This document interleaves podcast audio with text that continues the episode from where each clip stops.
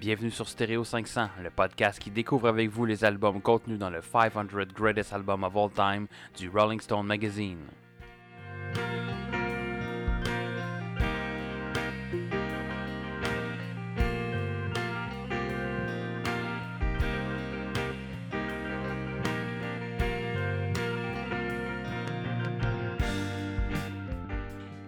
Bienvenue sur Stereo 500, le podcast qui se retrouve immédiatement après la phrase Après la pause, il tombe dans l'enfer de la drogue.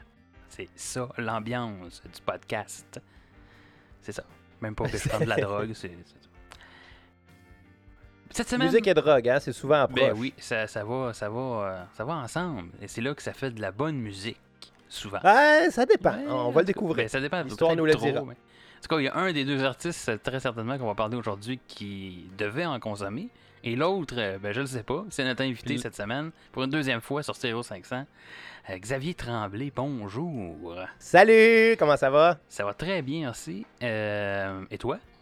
Ben moi, ça va très bien. Honnêtement, je suis en congé aujourd'hui. euh, Oh, puis je me fais poser des questions sur mon album. Pourquoi, Ouais, pourquoi je serais malheureux? C'est bout. C'est une belle journée. Et euh, cette semaine, on retourne aux sources sur Stereo 500 parce qu'on on reçoit. Mon Dieu, y a-tu un- un train pas loin de chez toi? Oui, tu l'entends, ben oui, il y a toujours un, Oui. y a un train qui passe littéralement dans ma cour. Donc euh, voilà, on l'entend comme ça. Et à chaque fois, on, je pense à Rudy Kaya et au vilain pingouin. Que ça fait un an que j'ai la toune, euh, le train des vilains pingouins dans la tête. Je suis tanné. Ben, c'est une bonne chanson. Oui, c'est une bonne chanson. Mais Je les ai vus en spectacle d'ailleurs, euh, Vilain Pingouin, il y a de là, à peu près deux ans. Euh, C'était juste après que Rudy Kaya ait eu ses euh, quoi, trois infarctus ou euh, quand je ne suis pas, pas certain de ce qu'il y a eu exactement, mais il avait l'air en forme. Bon, tant mieux. Je les avais vus, moi, au Franco, il y a quelques années aussi. Ils étaient euh, comme revenus euh, faire un show au Franco.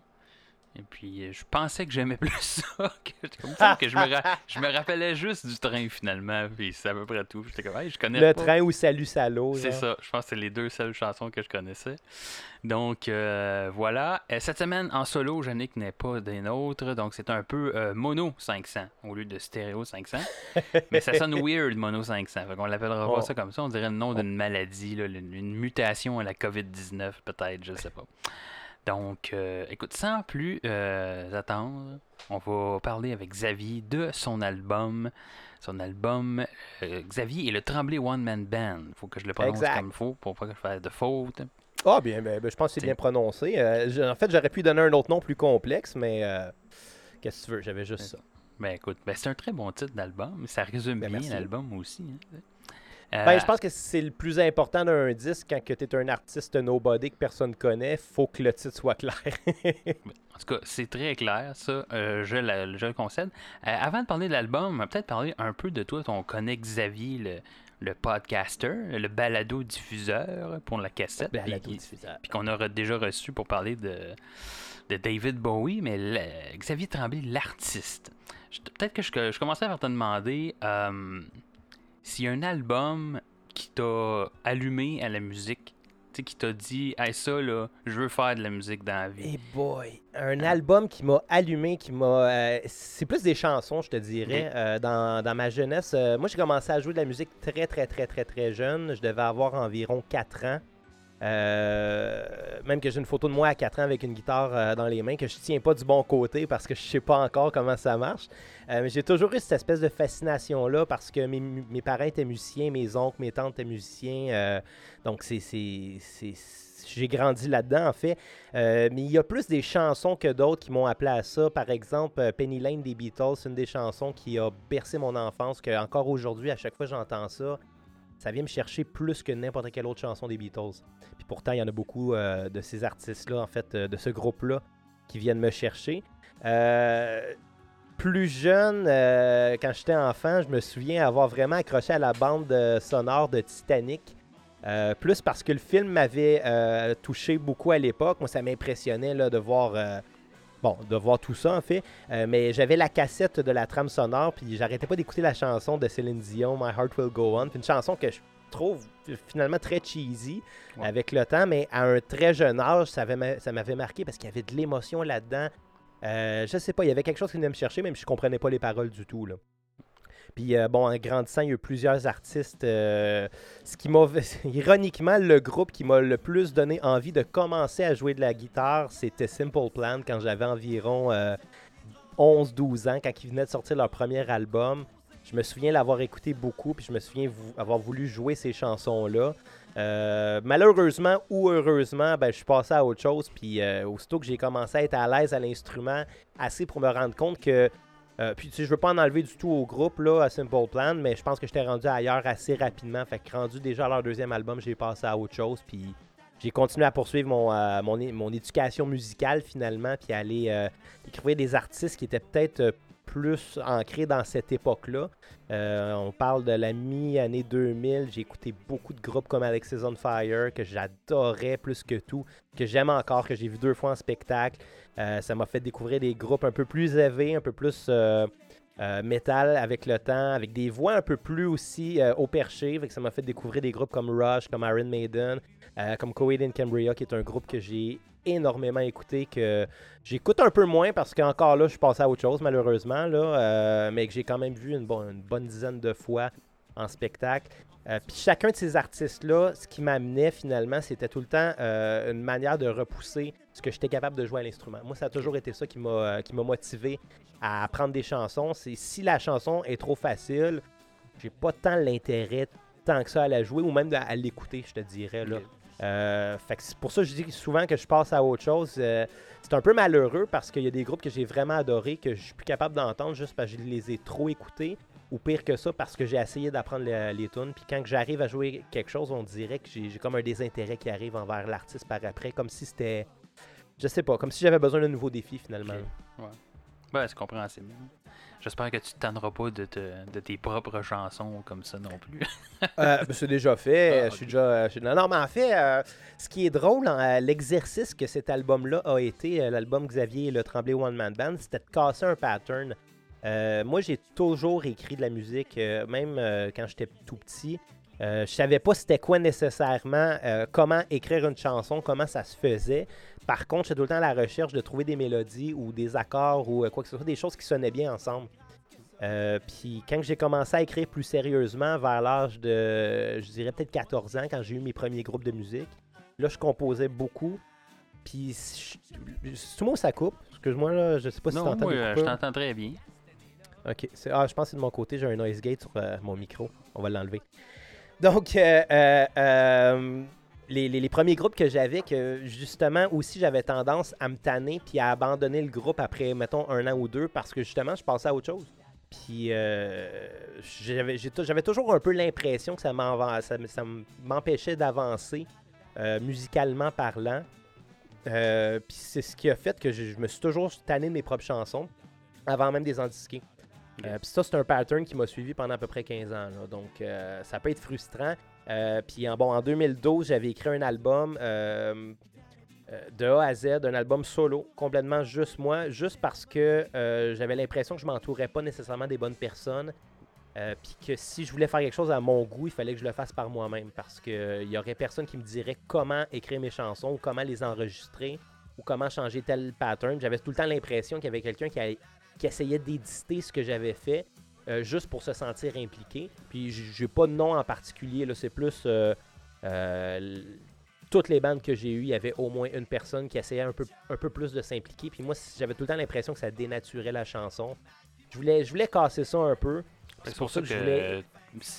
tu as enregistré en fait tous les instruments puis tu as fait l'album au complet. Ouais, Cet exactement. album-là au complet, là, finalement. là.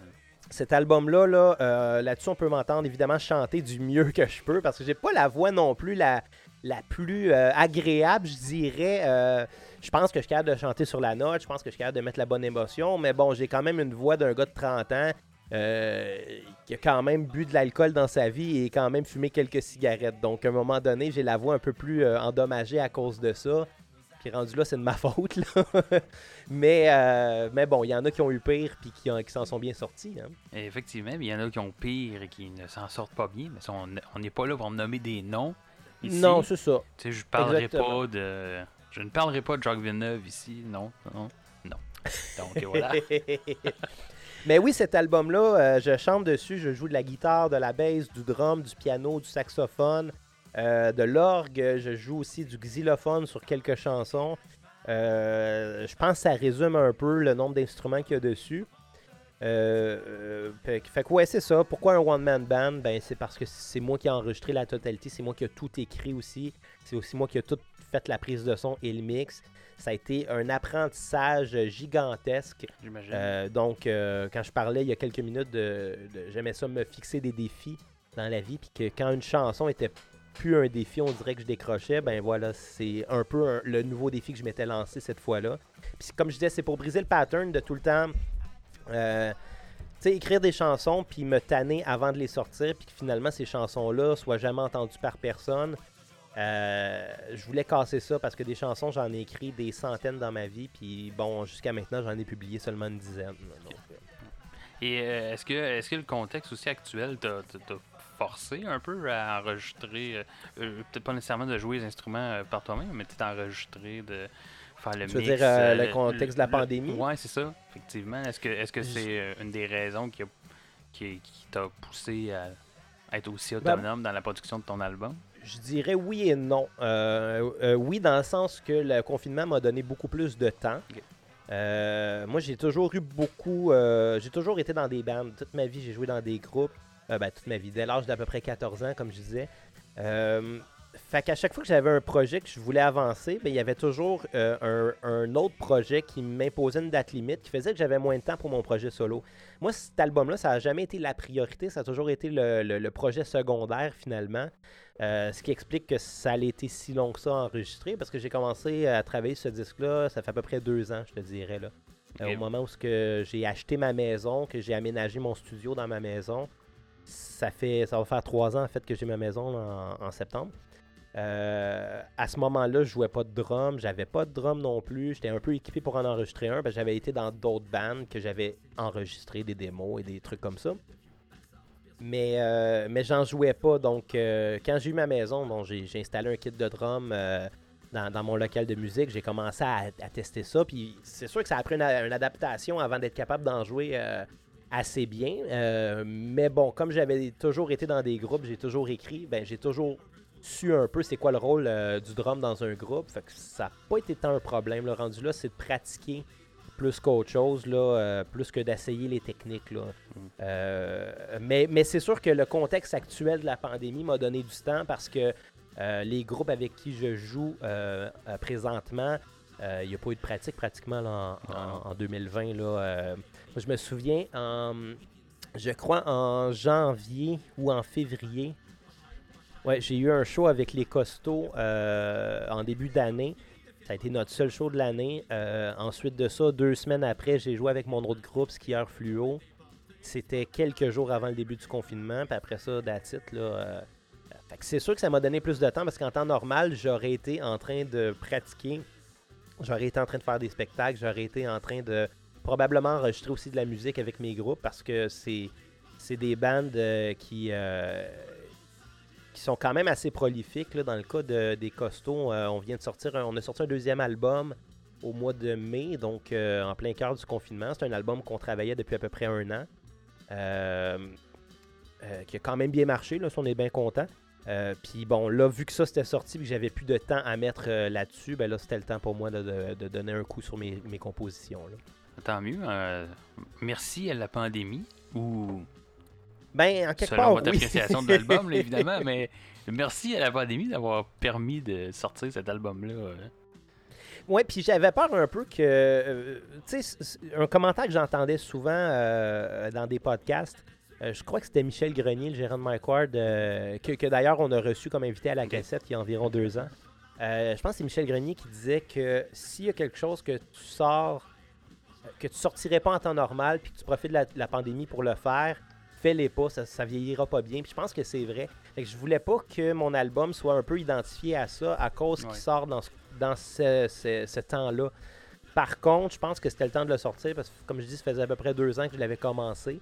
Puis là, ben, euh, les chansons étaient prêtes. Puis euh, c'est sûr, j'aurais pu attendre un peu plus puis sortir, rajouter plus de chansons parce qu'il y en a beaucoup que j'ai coupé et que j'ai décidé de pas mettre il y a des décisions de dernière minute que j'ai prises pour euh, pour pas reporter encore plus euh, la sortie.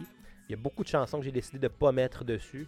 en me disant que bon, ça serait déjà prêt pour possiblement un deuxième album. Donc, euh, euh, il aurait pu ne pas sortir là, puis sortir juste dans six mois, mais je commençais à être tanné, puis je commençais à me dire aussi que si j'attendais plus, je le finirais pas ce disque-là, puis je l'abandonnerais comme beaucoup d'autres que j'ai fait avant. Euh, on, parle, on parle beaucoup d'albums sur le podcast, hein, c'est un peu comme le, médium qui, est à l'honneur ici. Euh, sur Stereo 500. Donc, euh, euh, comme, comme, à la cassette oui, d'ailleurs. Oui, oui, effectivement, à la cassette aussi. je me demandais, toi, de façon un peu générale, comment tu vois le médium d'un album? Est-ce que l'album, ça se doit d'être une œuvre en soi? Est-ce qu'il y a besoin d'avoir un contexte, un espèce de concept derrière l'album ou c'est plus comme une compilation de chansons? Et puis par rapport à ça, ton album à toi, c'est-tu où par rapport à ta vision de, de ce qu'est un album? Moi, je pense que c'est toujours à la discrétion de l'artiste. Je pense que c'est toujours euh, aussi dans l'interprétation de ce que le, public va se faire. Euh, moi, je ne me cacherai pas d'être un grand fan de rock progressif et c'est un genre qui vient beaucoup avec des concepts. Qu'on pense à Pink Floyd avec The Wall ou avec Dark Side of the Moon ou avec Animals qui étaient des concepts mm-hmm. géniaux. Euh, qu'on pense à des groupes plus récents, comme j'ai mentionné que and Cambria, qui est un groupe que j'ai écouté beaucoup. Euh, ce groupe-là, c'est un groupe euh, de, bon, disons, métal progressif qui, qui, date de 1995, qui a commencé à cette époque-là et qui a toujours fait des albums concept. Dans leur cas, c'est chaque album raconte une histoire basée sur une bande dessinée que le chanteur scénarise. Donc c'est bon de la science-fiction, c'est très imagé, c'est très coloré. Euh, moi, c'est surtout la musique qui m'a accroché dans ces groupes-là, donc que ce soit ce groupe-là ou Pink Floyd ou euh, peu importe. Mais j'aime ça quand un artiste va aller mettre une couche de plus, puis rajouter des points de repère finalement mhm. euh, à des chansons. Moi, c'est quelque chose que j'apprécie beaucoup. mais, mais je pense pas que c'est mon travail à moi. Je pense pas que c'est mon combat. comme je le disais, cet album-là, ça reste un espèce de projet euh, personnel. Puis c'est surtout un projet qui est, euh, qui est en parallèle à mes autres projets. Donc, mhm. je ressentais pas le besoin de mettre un concept derrière ça. Euh, je pense que dans le passé, c'est ça c'est un peu trop ça que j'essayais de faire avec mes compositions, de leur rajouter des couches peut-être pas nécessaires. Puis encore là, dans cet album-là, je me suis dit, il faudrait pas que je me prenne trop au sérieux. Parce qu'ultimement, c'est des chansons légères, c'est des chansons qui, qui se veulent un peu naïfs, un peu niaises. Donc, si je rajoutais une couche avec des doubles sens, avec une histoire euh, euh, cachée qui en est pas une, je pense que premièrement, genre, ça marcherait pas.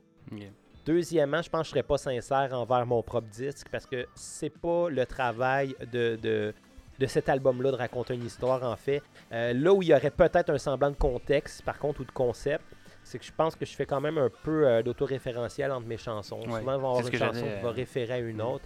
Ça, j'aime bien ça. Il y a beaucoup des artistes qui font ça, là, qu'on pense à, Tarantino dans ses films. Il y a souvent des liens entre des personnages. Euh, l'auteur Patrick Sénécal, que j'ai lu beaucoup dans mon adolescence, fait souvent ça.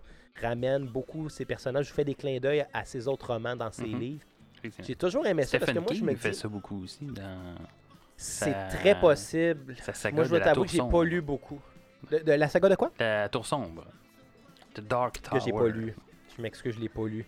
Euh, en fait, je dois avouer, Stephen King, j'adore les, les, euh, les, films qui sont tirés de ses romans, les adaptations, je trouve ça tout le temps intéressant. Ces livres, j'ai vraiment de la difficulté à les lire. Je trouve que c'est très. Je suis pas un gros lecteur en partant. Euh, ben, pour celui-là, La Tour Sombre, je vous dirais, n'allez pas voir le film qui est, qui est sorti. Ah c'est un désastre total. Mais si vous aimez pas la lecture, ne le faites pas non plus parce qu'il y a quand même sept tomes. C'est ça l'affaire. C'est très difficile. C'est que ça prend du temps. Puis du temps, j'en ai pas parce que, bon, j'anime un podcast, euh, j'ai deux bandes, euh, je fais de la composition originale aussi avec euh, en solo. faut pas oublier, je suis propriétaire de maison, faut que je, l'entretienne. j'ai une blonde, j'ai une job à 40 heures semaine. À un moment donné, Il ça, effectivement. C'est euh, ça. J'aimerais pouvoir lire plus, par contre. Mais, euh, mais bon, pour répondre à ta question, oui, il y, a, un petit semblant de concept derrière l'album, mais. du moins une unicité. Euh, il y a eu un travail pour mettre ça ensemble, que ce soit un tout, finalement. Plus que C'est plus un... fil conducteur, je te dirais. Mhm. Un fil conducteur, puis je vois aussi. dans le pacing, dans l'ordre des chansons, j'ai vraiment essayé le plus possible à ce que les chansons s'enchaînent bien une en l'autre, que ce soit par en suivant la, des, progressions d'accords quelconques, que ce soit dans la tonalité, que ce soit des tonalités qui se suivent bien. moi, c'était ça qui était important. Puis une fois que l'album a été masterisé, je suis retourné faire un, montage mhm. pour que quand tu écoutes le disque dans l'ordre des chansons, il n'y a pratiquement aucune pause entre les chansons puis que ça se suive le plus possible. C'est pas tout le temps le cas, mais quand ça, quand ça se fait, j'essaye que ça soit cohérent. Euh, as-tu eu des influences pour euh, cet album-là euh, précisément ou tes influences musicales en général, mais précisément, mettons pour ça, J'en ai eu beaucoup. J'en ai eu beaucoup. J'essaye le plus possible à pas mettre un seul nom mhm. comme influence, à pas être étiqueté puis à pas faire comme mes influences, parce que je pense que ça paraît tout le temps trop. Quand un, artiste euh, sort des chansons qui écoutait beaucoup d'un autre artiste, ça sonne comme cet artiste-là. Je pense pas que c'est négatif, mais je pense que le public s'en rend compte de ça, puis c'est difficile après ça de casser un moule. Euh, c'est pour ça que j'ai essayé en fait d'écrire dans un genre que je n'écoute pas. Littéralement, le genre que je fais, j'en écoute pas. Euh, c'est sûr que j'écoute beaucoup, euh, ben, ou j'ai écouté beaucoup de mon oncle Serge dans ma vie. Euh, c'est un artiste qui m'a beaucoup influencé. Puis même avant qu'il aille sa carrière solo, au moment qu'il était dans les colocs, j'écoutais beaucoup les colocs, j'écoute toujours beaucoup les colocs. Fait que c'est sûr que les colocs et mon oncle Serge, c'est des noms qui m'ont influencé. Puis c'est peut-être ce qui paraît le plus sur l'album. Il y a des chansons que ça paraît peut-être un peu plus que d'autres, que je pense à ma chanson L'Encante Saint-Christ. Euh, il y a des gens qui m'ont parlé que justement, avant, avant l'enregistrement, quand je faisais entendre euh, des, petites maquettes à des amis, il y a des gens qui me disaient Ouais, essaye juste que ça sonne pas trop comme du mononcle. Mm Puis j'étais comme Ouais, c'est vrai. Par contre, mon influence première pour cette, euh, cette chanson-là, c'est Primus. donc Primus qui est un band que j'adore, qui est vraiment l'idée par la bass de, A à Z. En fait, la guitare est quasi pas importante dans, dans, ce groupe-là. Euh, donc, c'est un peu plus l'influence que j'avais pour cette chanson-là. Puis là, en me disant ça, je voulais pas non plus que ça sonne trop comme Primus parce que ça serait pas conséquent non plus. Euh, fait que oui, il y a plusieurs influences. Euh, ma première chanson qui s'appelle Ouverture, la première chanson de l'album, c'est une chanson que j'ai écrite en 2011, si je me trompe pas, 2011 ou 2012. C'était en 2011, ouais. je venais de perdre mon emploi. Je travaillais dans un, magasin de musique, une école de musique euh, qui a passé au feu malheureusement. Euh, donc, euh, puis j'étais là au moment où ça a passé au feu. Fait que ça allait été un peu un genre de léger traumatisme mm-hmm. de ne pas savoir demain comment je paye mon, mon loyer, puis de ne pas savoir comment je vais payer juste la bouffe que je vais mettre sur la table la semaine prochaine, parce que là, je venais de perdre mon travail, qui n'était pas un emploi très payant non plus. Là. On s'entend, je travaillais au salaire minimum en 2011, qui devait être à 8,75 à peu près. Là. Euh, c'était déjà un stress. Puis cette chanson-là, je l'ai écrite ce soir-là, en revenant chez moi. J'ai pris ma guitare classique, j'ai commencé à, zigonner le petit, euh, la petite mélodie de guitare classique qu'on entend euh, dans l'introduction. Puis il y a ma blonde qui était à côté de moi qui, était comme Ok, arrête pas, continue, c'est bon ça là. Puis moi, ça a toujours été clair que cette chanson-là, peu importe quand est-ce que j'allais la sortir, ça allait, être l'ouverture de, ma première, de mon premier album finalement.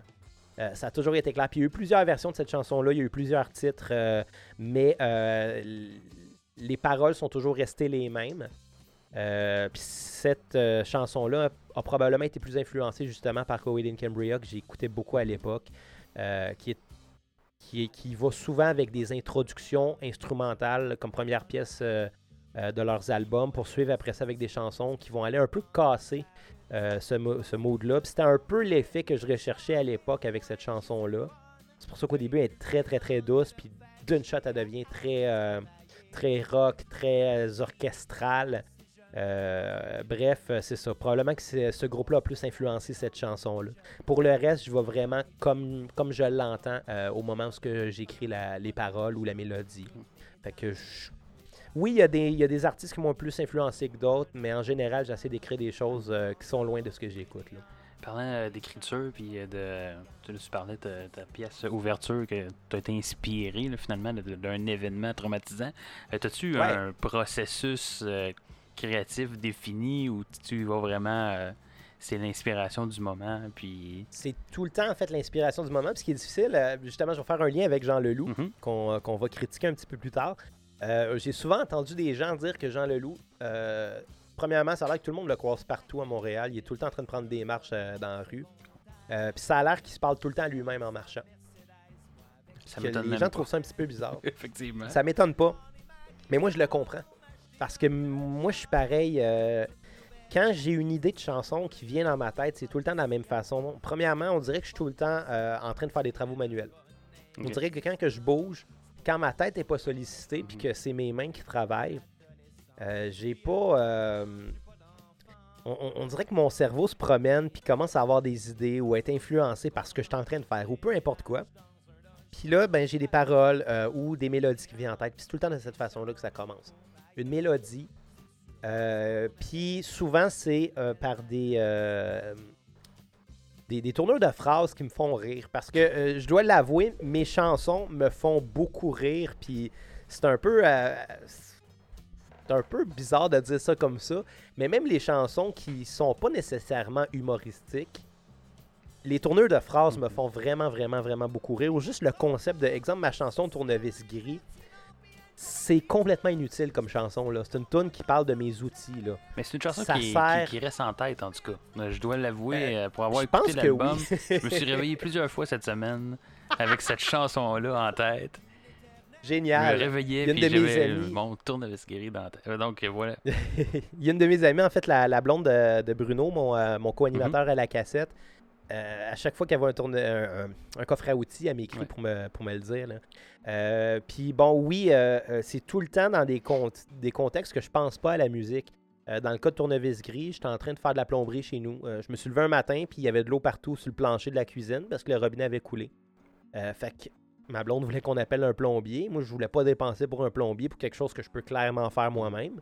Fait que J'étais allé acheter ce que j'avais besoin, j'ai changé le, le robinet, puis pendant que je faisais ça, là, je chantais dans mon coffret à outils, puis je me trouvais bien drôle, ma blonde, ça y tapait ses nerfs. Fait que aussitôt que j'ai fini, j'étais allé prendre ma guitare, puis j'ai commencé à écrire ça, c'est une chanson que j'ai écrite en 5 minutes.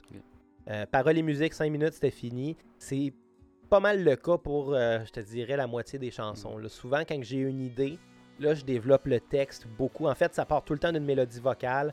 Puis un un coup que la mélodie est assez avancée, là, je bâtis mes rimes euh, par rapport à cette mélodie-là. Euh, puis les, les mots, souvent, ça vient assez facilement.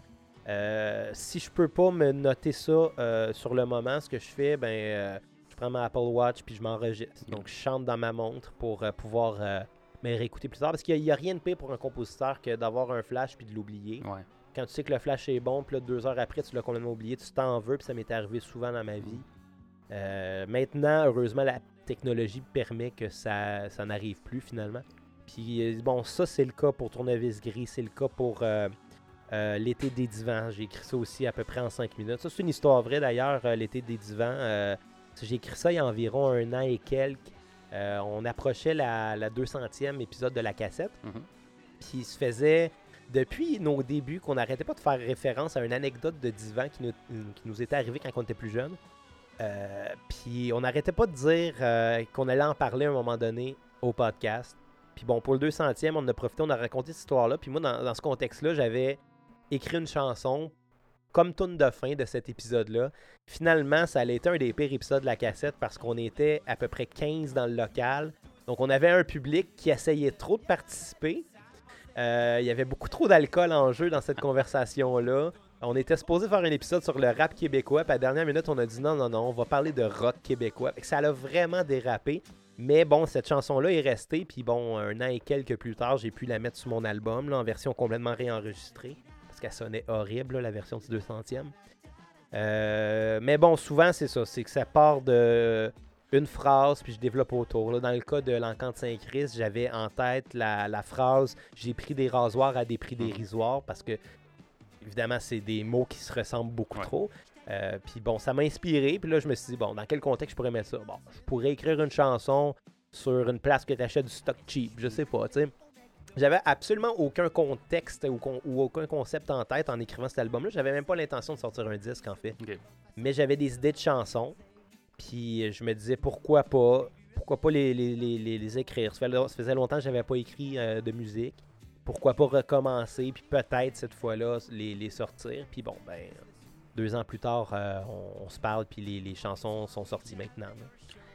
Si t'avais. Euh, Peut-être une question euh, difficile. Si t'avais à choisir un seul single à paraître pour cet album-là, ça serait Euh, quelle chanson définitivement, ben, ben, c'est sûr que moi j'ai des préférences. Définitivement, ce serait Guacamole.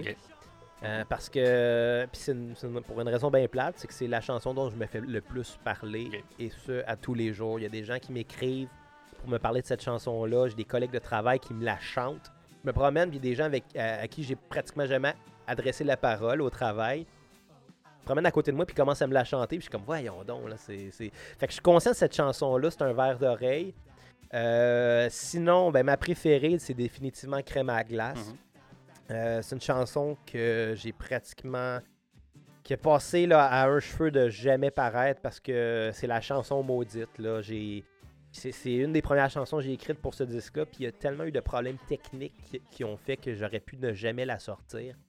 Euh, j'ai vraiment, vraiment failli me décourager puis pas la mettre, cette chanson-là, mais j'y tenais beaucoup. euh, parce que, encore là, cette chanson-là, c'est une chanson que j'ai écrite très rapidement, mais que dès le départ, je trouvais qu'elle elle avait un potentiel. Je trouvais qu'elle avait quelque chose euh, qui m'inspirait. Puis ça, j'ai écrit ça il y a à peu près deux ans. Euh, je venais de faire un mois sans alcool, donc en février. Puis ça me faisait rire que février, c'est tout le temps le mois que les gens utilisent pour arrêter de boire de l'alcool, mais c'est le plus Le court. que c'est comme le plus facile, tu sais. Puis je, voulais- je venais de faire un mois sans alcool, puis euh, là, je me suis dit, bah là, la- le mois prochain, je m'attaque je m'attaque à vraiment quelque chose de difficile. Je vais faire un mois sans crème glacée, donc, puis comme c'était en mars, ça va être 31 jours. Fait que arrêté pas de faire des blagues là-dessus, puis à un moment donné, j'ai écrit la chanson. C'était dans le but de la sortir à la fin du mois de mars. Pour dire, bon, j'ai réussi mon mois sans crème glacée. Puis évidemment, ça a pris tellement de temps avant que la chanson soit à mon goût que c'est jamais arrivé. Puis euh, avec les bugs techniques qu'il y a eu, avec euh, le projet qui a été corrompu à un moment donné sur le, sur le fichier, euh, le fait qu'à l'époque j'étais un très mauvais drummer, donc j'avais enregistré la chanson, euh, si je me trompe pas, à 180 BPM, puis je l'avais accéléré le drum après ça à 220 pour euh, que ça so- ça paraissait pas.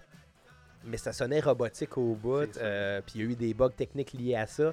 Euh, fait que finalement, je l'ai réenregistré à la bonne vitesse, puis je trouve qu'elle sonne encore plus naturelle qu'à l'origine, fait que tant mieux. On va remercier les bugs techniques pour ça. Je pense que la chanson sonne mieux que si je l'avais je l'avais sortie il y a deux ans, finalement. T'as-tu réussi ton mois sans, sans crème glacée? C'est ça, ça n'importe Ben, le gros gag, c'est que moi, j'étais pas tant un gros mangeur de crème glacée avant ça. Mais ce mois-là, j'en ai mangé à tous les jours.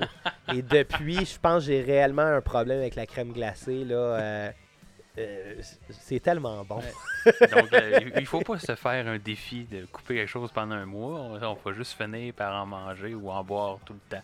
Donc, c'est la morale Euh, que Xavier nous prévoit, nous promet. Je te dirais que, tu sais, c'est bon de faire des cures de temps en temps. Par contre, là, euh, encore cette année, j'ai fait, euh, j'ai fait plus qu'en fait, cette année, j'ai fait 42 jours euh, sans alcool au début de l'année. Puis après ça, il y a eu une pandémie euh, qui a commencé, là, donc ça, ça, ça, a pris le bord, ces belles résolutions. Effectivement.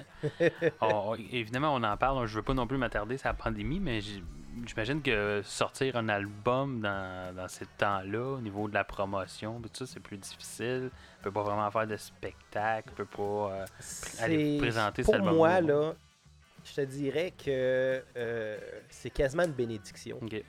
Parce que justement, euh, moi j'ai sorti un album, mais j'ai pas de spectacle de prêt pour promouvoir ce disque-là. Au moment où on se parle, j'ai pas de musicien pour les jouer ces chansons-là. Je suis complètement Tu seul. l'as fait tout seul, c'est difficile de jouer tous les instruments en même temps. C'est ça. J'ai aucune partition non plus pour, euh, pour euh, ces. euh, ben, en fait, je dis ça. Maintenant, je les ai, mais au moment de, la- de sortir la- l'album, j'en avais aucune. Là, j'ai j'ai pas eu le choix de les faire parce que pour les raisons de droit d'auteur, il faut, faut s'envoyer ses propres partitions par la Mhm. poste. Donc, j'ai dû faire ce travail-là euh, euh, juste avant euh, de sortir les, les- les chansons. Euh, mais j'avais aucune partition, donc c'est sûr que juste là, enseigner ça à un groupe, c'est pas évident. Euh, mo- moi, j'ai vraiment plus l'intention d'y aller en Formule One Man Band. Donc, donc, je suis en train de me bâtir un petit kit de percussion euh, à pédale pour pouvoir faire le beat. Je suis assez à l'aise à la guitare classique, en fait, sur tous les instruments que je joue. Euh, sur ce disque-là, même si euh, les, les- les gens qui m'ont vu en spectacle me connaissent entre autres en, tant que bassiste, parce que je suis bassiste dans les costauds, je suis bassiste dans, les, dans skieur fluo. Euh, sur scène, je joue de la bass. Moi, je joue pas de guitare. Mais je te dirais, mon instrument fétiche, c'est la guitare classique. J'adore le fingerstyle. Je suis assez à l'aise avec ça. Puis en général, quand je joue seul, ben, mon pouce va se charger de faire la ligne de bass, tandis que mes quatre autres doigts vont les compléter, la mélodie et les accords. puis même la rythmique. Donc, moi, c'est un peu de cette façon-là que je veux monter ces chansons-là. Donc, quand je vais être prêt à les faire sur scène, faut s'attendre à ce que ce soit des arrangements assez différents de ce qu'on entend sur le disque.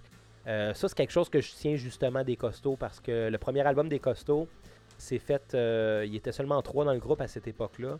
Donc, euh, un guitariste, un claviériste et une chanteuse. donc, l'album sonne assez 80s, clavier, synthétiseur, drum électronique. Tandis qu'en show, on est un band de rock, puis on, on les joue beaucoup plus élevés, même si c'est les mêmes chansons. Euh, ça, je leur dois probablement ça, euh, l'idée de me dire que c'est pas parce qu'une chanson est jouée d'une telle façon sur un disque qu'il faut absolument la faire pareil en show. Effectivement, oui. Ça, ça amène une autre, une autre, dimension à tes chansons. C'est intéressant, très intéressant. Absolument. Puis, tu sais, moi, ma formation là, euh, en tant que musicien, moi, j'ai étudié l'arrangement et la composition au cégep Paris-Victorin. Puis là-dessus, la, la composition, je pense pas que c'est quelque chose qui s'apprend nécessairement.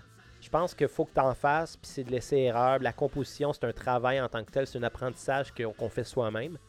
Euh, mais l'arrangement, par contre, ça passe par une série de règles théoriques, puis ça passe par euh, beaucoup de, possibilités finalement d'instrumentation. Euh, donc, je pense que c'est là que ma formation collégiale me sert le plus, c'est de prendre des chansons, puis de me dire, est super bonne la tune là. Mais sur scène, on peut lui donner une deuxième vie finalement. Mhm ou sur 10 qu'on peut lui donner une deuxième vie. Je pense que ma force est peut-être un peu plus là. Euh, c'est pas la seule chose que je dois au costaud non plus parce que, euh, comme je disais avant, j'avais toujours le, vouloir de faire de la musique peut-être un peu trop complexe, juste parce que je pouvais le faire, parce que j'avais les capacités de le faire. Euh, j'écoutais beaucoup de progressif, donc je voulais composer du progressif. Je faisais des chansons inutilement longues. Euh, je pense que beaucoup de musiciens passent par là dans leur vie, puis c'est peut-être une erreur de débutant de le faire. Puis bon, il n'y a rien de mal à faire du prog, évidemment, c'est très bon, mais c'est pas nécessaire, puis il y a d'autres options. Mm. Euh, je te dirais que les costauds m'ont peut-être enseigné à ne pas me prendre trop au sérieux. Euh, puis, étant donné que c'est un groupe qui chante des chansons légères, qui chante Bon, on reprend beaucoup de génériques euh, de, de, dessins animés. Euh, comme euh, exemple la, chanson de Sailor Moon, la chanson de Dragon Ball. on reprend Robotech, Capitaine Flamme, des, chansons comme ça qui ont été peut-être un petit peu moins connues ici au Québec. bon, évidemment, Dragon Ball Z, on l'a tout entendu. Mais qui marche quand même bien en France. C'est pour ça que notre public est plus là-bas. mais bon, ça m'a appris l'humilité finalement de me dire que c'est pas parce que mes chansons traitent de sujets absurdes euh, que je suis moins bon pour autant. Puis est-ce que c'est un. Tu parles de progressif, puis je suis un, également un grand fan de, progressif. Donc, euh, est-ce que c'est quand même un projet qui t'allumerait de faire un album plus, plus sérieux, plus progressif, plus cérébral à la limite, là, mais. Moi, ce qui est très clair euh, avec moi, c'est que comme, excusez, je sais pas si on entend mon chien éternuer à côté, elle fait du bruit, mais ce qui est très clair avec moi, c'est que euh, je vais laisser place à pas mal toutes mes influences. Fait que, euh, tout en gardant le concept du Tremblay One Man Band, puis tout en, en, gardant en tête que mes albums, je veux les produire par moi-même, je veux les, euh, les enregistrer par moi-même, les jouer par moi-même, puis je veux, je souhaite ne pas les écouter seulement par moi-même. Effectivement. Mais ça serait triste un peu. Euh, mais que je veux laisser place à pas mal tout ce que j'ai envie de mm. faire finalement. Puis c'est pour ça que je fais ce projet-là ce projet en solo. C'est qu'il n'y a personne qui va me dire ça fais-le pas ou ça fais-le. Euh, je peux faire ce que je veux. Donc, déjà là, bon, ça fait deux ans que je travaille sur celui-là. Donc, ça va peut-être témoigner des groupes que j'ai écoutés dans le passé. Euh, mais je m'enlève pas l'option que le prochain album puisse être littéralement du punk rock ou que ça soit du prog ou que ça soit plus jazzy. Je pense que chaque, album peut être un peu différent en gardant la même essence. Euh, définitivement moins absurde, je pense, dans, l'avenir. Euh, je pense que ce côté-là, je l'ai exploré. Malgré que l'album est pas tant absurde, moi, ce que je voulais faire, euh, en fait, avec ce disque-là, ça en vient un peu avec la question que tu m'as posée sur, sur le concept, mhm. Finalement. S'il y a un concept à retenir de ce disque-là, c'est que je voulais avoir une croisée des chemins entre des chansons plus sérieuses et des chansons un petit peu plus absurdes, plus humoristiques, sans que les chansons soient sérieuses soient trop déprimantes, puis sans que les chansons humoristiques soient trop euh, niaiseuses. Je voulais trouver le juste milieu de chaque euh, pour que d'une chanson à l'autre, ça soit pas trop euh, décousu finalement. Je pense que je suis arrivé à ce que je voulais faire. Je pense que on sent que même mes chansons les plus comiques, qu'on pourrait dire justement Guacamole, ont quand même un fond un peu plus travaillé. cette chanson-là a une progression d'accords. Je pense que le refrain, c'est 12 accords quelque chose du genre. fait que tu sais, j'ai quand même travaillé mes choses. Euh, mais des chansons plus sérieuses comme Éternel adolescent euh, va quand même avoir des petites touches humoristiques là-dedans. Va quand même avoir des petits clins d'œil, va quand même avoir euh, des légèretés. c'est un peu ça que je voulais faire avec ce disque-là. je pense que je suis arrivé à ce que je voulais faire. oui, dans les prochains, je voudrais rajouter quand même des fils conducteurs. J'ai des idées. C'est sûr, j'ai des idées. Euh, de là à dire que je vais faire un album concept, j'aimerais ça. Est-ce que c'est pertinent de le faire? Ça, c'est une autre question. Euh, mais étant donné que je fais ça pour moi-même, ben probablement que oui, ça va arriver. Honnêtement, là, moi, ce disque-là, comme je disais, je suis conscient que je suis un nobody qui sort de la musique, que ça va intéresser les gens que ça va intéresser, puis ça veut dire pas grand monde finalement. Euh, mais bon, euh, moi, ça m'intéresse de continuer à le faire. Fait que, puis ça, me, ça me coûte pratiquement rien à faire, là, ça, cette histoire-là. Là. Je veux pas, là. j'ai un deal de distribution qui me permet d'être sur les plateformes de, de, musique en ligne sans que ça me coûte trop cher. Fait que rendu là, comme les dépenses sont presque inexistantes, pourquoi pas en faire le plus que je peux. Effectivement. Tu parles de projet d'avenir. Tu prévois-tu déjà embarquer sur l'enregistrement d'un deuxième album? Euh, oui. Oui. j'ai plein d'idées, mais l'affaire, c'est que j'ai des idées à gauche, à droite, euh, en haut, en bas. J'ai des idées qui ne fitent pas nécessairement ensemble. Donc là, euh, la prochaine question, c'est pas est-ce que je vais euh, enregistrer un prochain album. La question, c'est plus lequel je vais enregistrer le prochain. Parce que j'ai des idées pour, je te dirais 4-5 disques en ce moment. Oh, que ce soit des, des idées concrètes ou juste des idées comme ça. Euh, j'ai une liste dans mon téléphone que c'est juste des titres d'albums potentiels. Je vais en avoir 12 là-dessus. Euh, j'ai des, littéralement des chansons qui sont écrites de A à Z. J'en ai qui sont déjà enregistrées.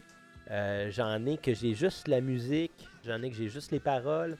Fait que rendu là, je sais pas où je m'en vais pour le prochain, mais définitivement que je commence bientôt à travailler là-dessus. Le rendu là, c'est de savoir quel genre je vais filer le plus pour l'instant. Puis je me mets pas de pression, mais une chose est sûre, si je veux sortir un prochain disque le plus tôt possible, euh, je veux pas que ça me prenne un autre deux ans avant d'en sortir un. Moi, dans ma tête, l'été prochain, j'en sors un autre. Est-ce que ça va être réalisable? Je le sais pas. Encore là, faut pas oublier que j'ai des bandes euh, qui attendent après moi aussi pour. Ben, pas juste après moi, mais je veux dire, qui, s'attendent à ce que je sois prêt à, faire euh, ce qu'ils veulent. Puis là-dessus, ben moi je suis pas inquiet. Là, là euh, je sais pas si je peux le dire, mais prochainement on s'en va en studio avec euh, quand même un relativement gros nom euh, en tant que producteur pour l'enregistrement d'un single qu'on va, qu'on va sortir à l'automne. donc moi c'était bien sûr qu'avant de commencer à travailler sur mes chansons, ben il faut que ça, ça soit prêt. Pour que quand j'arrive en studio avec le groupe, qu'il soit pas en train de me dire quoi faire, puis que je sois pas celui qui ralentit le groupe. Ça, c'est le plus important. Là. Faut pas. Je suis plus professionnel que ça, honnêtement. J'ai de l'expérience en studio. Quand j'étais euh, au cégep, on m'a bien, euh, bien formé pour euh, justement comprendre une chose c'est que quand tu arrives en studio, c'est pas le temps d'apprendre la tune. effectivement. Malheureusement, il y a beaucoup de musiciens qui n'ont pas ça à cœur. Il y a beaucoup de musiciens, puis ça, c'est quelque chose qui m'a fâché, qui m'a frustré dans le passé. Je suis déjà allé dans des bands avec des. Ben, dans, des studios avec des bands, puis rendu le jour de l'enregistrement, T'as le guitariste qui Ah, mais là, c'est quoi déjà l'accord à telle mesure, là Ça, c'est inacceptable. là. Ça, c'est... S'il y a des musiciens qui nous écoutent, là, Faites pas ça. euh, y- vous aurez aucun contrat et aucun avenir si vous avez une attitude comme ça. Quand tu arrives en studio, faut que la tonne soit prête depuis six mois. Là. Surtout si c'est toi qui payes mais- ton, ton studio, ton temps de c'est studio, exactement euh, ça. tu vas payer en maudit si tu si t'apprends ta C'est tonne pas juste là. ça, c'est que l'ingénieur de son, le technicien de son qui, que tu engages, souvent ils vont te faire des deals, ils vont te charger un prix fixe. Si tu lui fais perdre son temps, il voudra plus travailler avec toi. Si, si, si tu le payes à l'heure puis que tu n'es pas prêt, ben lui, il va s'en mordre les doigts, il va être crampé parce qu'il va faire beaucoup d'argent sur ton incompétence. Ouais.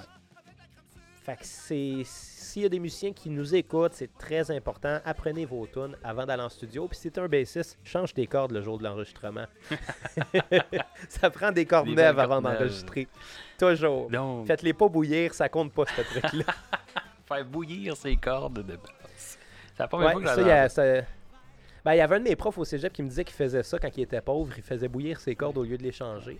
Ça leur donnait quelques semaines de plus. Euh, mais c'est le même prof qui m'avait dit qu'une brosse de pauvre, c'était de prendre une Big Ten puis dégrainer trois Tylenol dedans. fait que je suis pas Ouais. sûr que ses conseils étaient euh, très, très, très judicieux. Mais, euh, mais bon, euh, si, je peux résumer euh, vite, oui, il va avoir euh, probablement un prochain album très rapidement.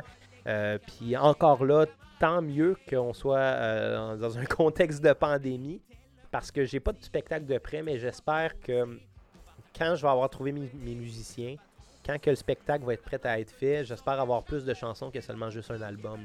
J'espère avoir au moins deux albums pour justement avoir un setlist qui va être plus garni, puis que j'aurai pas besoin de jouer des covers parce que il n'y a rien de mal à faire des covers, j'en ai fait souvent dans ma vie, mais c'est pas le but de ce projet-là. En tout cas, très bon album. euh, J'invite tout le monde à aller, euh, aller l'écouter. C'est euh, 23 Ben, minutes merci. de pur plaisir, tout en Ben, merci. légèreté. Et euh, j'adore, j'ai vraiment hâte à la suite.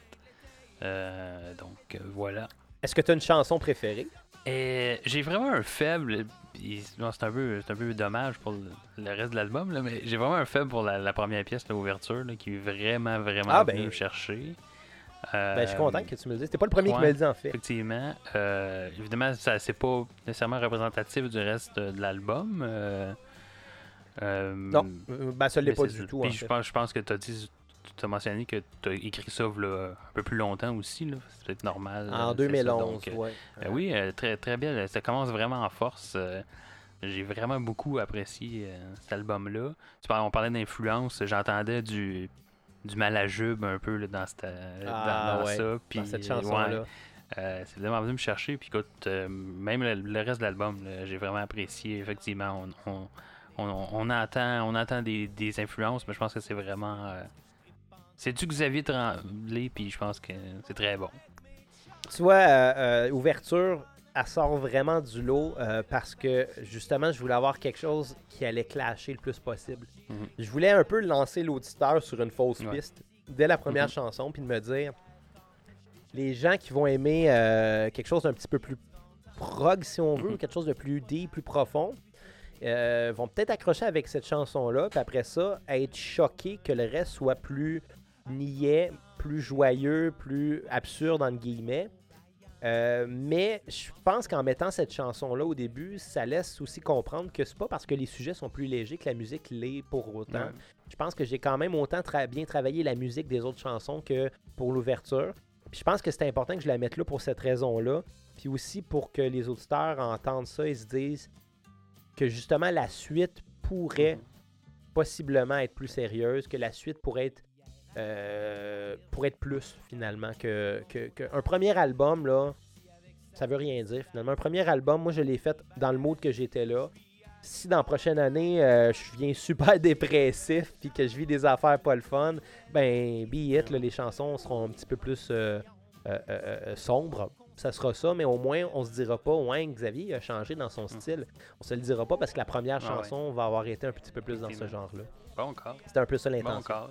Et je vois que ton chien apprécie aussi. euh, Euh, ouais, elle s'énerve parce qu'elle voit ma blonde puis mon ami dehors en train de ramener des poches de terre de. Je sais pas trop où. Donc, euh, oui, allez écouter l'album de Xavier Tremblay. euh, Très bon album, disponible un peu partout. Donc, euh, Spotify, iTunes, Google euh, Play. je pense que Google Play, ça disparaît dans pas long. Je suis pas sûr, j'ai vu ça. je pense qu'il laisse place à YouTube Music. Euh, mais bon, c'est disponible sur YouTube, c'est disponible. euh, euh, bon, Bandcamp. Bandcamp, si vous voulez m'encourager, c'est pas mal la meilleure place parce que Bandcamp se prennent une très infime cote sur le montant que vous payez sur l'album. Ils se prennent 15% de peu importe le montant que vous payez. Euh, ils laissent la possibilité de payer un peu plus que le montant minimum si vous avez l'intention d'encourager l'artiste. Toutes les autres plateformes, là, c'est pas très payant. Puis tu sais, souvent, là, les, gens, les gens comparent Spotify en disant que Spotify paye pas beaucoup euh, par, par euh, écoute. Puis c'est vrai. Par contre, je pense que les gens ont plus tendance à aller sur Spotify pour écouter. Fait que euh, je remercie beaucoup les gens qui m'ont dit qu'ils avaient écouté l'album sur Napster ou sur euh, Tidal parce que c'est les deux plateformes qui donnent le plus par écoute. Par contre, de la manière moi je vois ça, c'est ils ont beau donner un peu plus, mais s'il y a deux personnes qui m'écoutent sur Napster, mais que tu en as 2000 qui m'écoutent sur Spotify, je vais quand même avoir un plus gros chèque avec Spotify. Fait que rendu là, tu sais, moi je me dis les gens devraient tous m'écouter à la même place, puis ça va juste être plus payant. mais mais tu sais, si je, vraiment je faisais de la musique pour l'argent, je parlerais probablement pas de mes outils dans mes chansons. À moins d'avoir une parlais- commandite de, de Home Depot ou Ouais. Canadian Tire? Ouais, je pourrais peut-être m'essayer, mais, euh, mais tu sais, c'est ça, la réalité, c'est que moi, j'ai toujours fait de la musique par amour pour la musique. Euh, J'ai toujours fait partie de projets qui étaient très champ gauche, parce que les costauds, c'est champ gauche, euh, Skier Fluo, c'est très champ gauche. Mon ancien groupe qui était euh, Valleyfield Forever, qui était un band de cover de pop-punk, euh, on s'entend, j'allais pas faire de l'argent avec ça. J'ai toujours fait de l'argent par amour pour ça, puis si c'est payant, tant mieux, mais si ce l'est pas, moi, j'ai une job... euh, qui, qui, qui me permet de bien vivre. Là. Fait que, moi, je dirais ouais, aux gens, là, si vous voulez m'encourager, allez écouter mon disque, euh, euh, puis parlez-en à vos amis. Euh, partagez ça. allez liker ma page Xavier et le Tremblay One Man Band sur Facebook, parce que c'est pas mal la meilleure place pour être au courant. Puis sinon, ben, dans pas long, je devrais avoir des copies euh, physiques euh, du CD. J'ai fait faire une, euh, une petite batch, là, juste pour euh, satisfaire la demande de- des quelques-uns qui voudraient acheter le disque. Cool, très cool. Ça s'en vient dans les prochains jours. Et Bandcamp qui peut-être reviendront avec une- des promotions là, de, qui envoient toutes leurs. Je pense que oui. ouais. Je pense que le 5 de chaque mois, en Mm. tout cas depuis quelques mois, là, je sais qu'au mois d'août, le 5 août, euh, ils Mhm. remettaient 100% des, des profits. Euh, ils disent ça, mais c'est pas tant vrai parce Ouais. que là, c'est transféré par PayPal, puis PayPal, ça prend un petit pourcentage aussi. Mais quand même, c'est déjà un peu plus que, que, que, que d'habitude. Donc euh, voilà. Ironiquement, j'ai vendu plus de copies en France qu'au Québec. Ah, ben écoute, on va essayer de Fait remédier à va- cette situation. Acheter les 15 personnes qui nous écoutent en ce moment. Acheter l'album de Xavier. S'il vous plaît, ben, au moins écoutez-le. Si vous aimez ça, achetez-le. Si vous aimez pas ça, Ben, ben, achetez-le et donnez-le à quelqu'un que vous aimez pas. Ouais, Mais au ben moins, oui. ça va te quelqu'un faire de qui- l'argent. Quelqu'un qui aimerait peut-être ça. Moi, j'ai un collègue de travail qui m'a donné 10$ piastres, qui m'a dit Je veux t'encourager, mais je veux pas l'acheter ton album. Fait que tu garde l'argent. C'est c'est autant valable. Ben Rendu là, c'est autant valable parce que ce disque-là, la copie que lui prend Mhm. pas, je vais la revendre à quelqu'un Ben oui, d'autre. effectivement. C'est- c'est c'est gentil de sa part. Guacamole, mole, mole, mole, mole. Guacamole, mole, mole, mole, mole. Guacamole, guacamole, guacamole. Je suis allé souper au resto avec mes amis latinos. Y avait Jesus et Roberto, c'était pour la fête à Pipito. On s'est collé de la tequila, Gisri a pris une margarita. Quand on a reçu nos fajitas, il manquait quelque chose dans nos plats. La guacamole, mole, mole, mole, mole.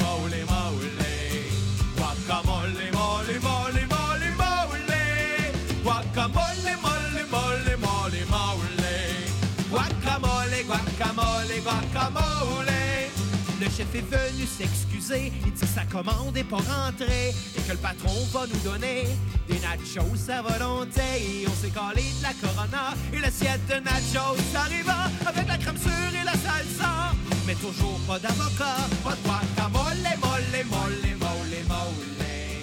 Guacamole, mole, mole, mole, mole. Donc, euh, maintenant, on, on pourrait passer à l'autre segment de l'épisode. Où on a écouté un album et on va vous en parler un peu. Donc, euh, on avait choisi. On peut en parler Ou beaucoup. on peut en aussi. parler beaucoup aussi, effectivement. Euh, on va parler de L'amour est sans pitié de Jean Leloup. Euh, Peut-être d'abord, on a discuté un peu de savoir quel album on, a- on parlerait aujourd'hui. Notre choix s'est arrêté un peu sur. Euh, pourquoi ben, Je pense que c'était vraiment une décision de nous deux, mais pourquoi L'amour est sans pitié Pourquoi Jean Leloup est un bon choix pour toi? Euh, j'ai honnêtement, j'ai écouté beaucoup de Jean Leloup cette année. En fait, Euh, c'est- absurde, mais c'est pas un artiste que j'ai beaucoup écouté dans ma vie. Euh, c'est un, un artiste que j'ai peut-être un peu boudé trop longtemps dans, dans ma jeunesse parce que j'écoutais du rock américain, puis parce que j'écoutais. on a tout un âge où qu'on renie un peu la musique en français, malheureusement. Là, ça, je trouve un peu déplorable parce que souvent, les gens prennent acquis que parce que c'est fait au Québec, c'est pas bon. J'ai jamais compris vraiment cette mentalité-là.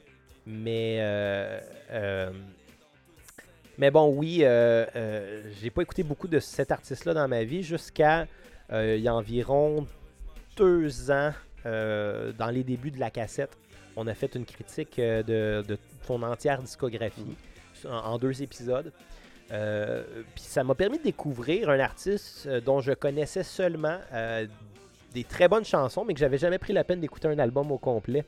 Euh, donc, euh, euh, c'est définitivement L'amour et sans pitié qui Mhm. m'avait le plus marqué de ces albums.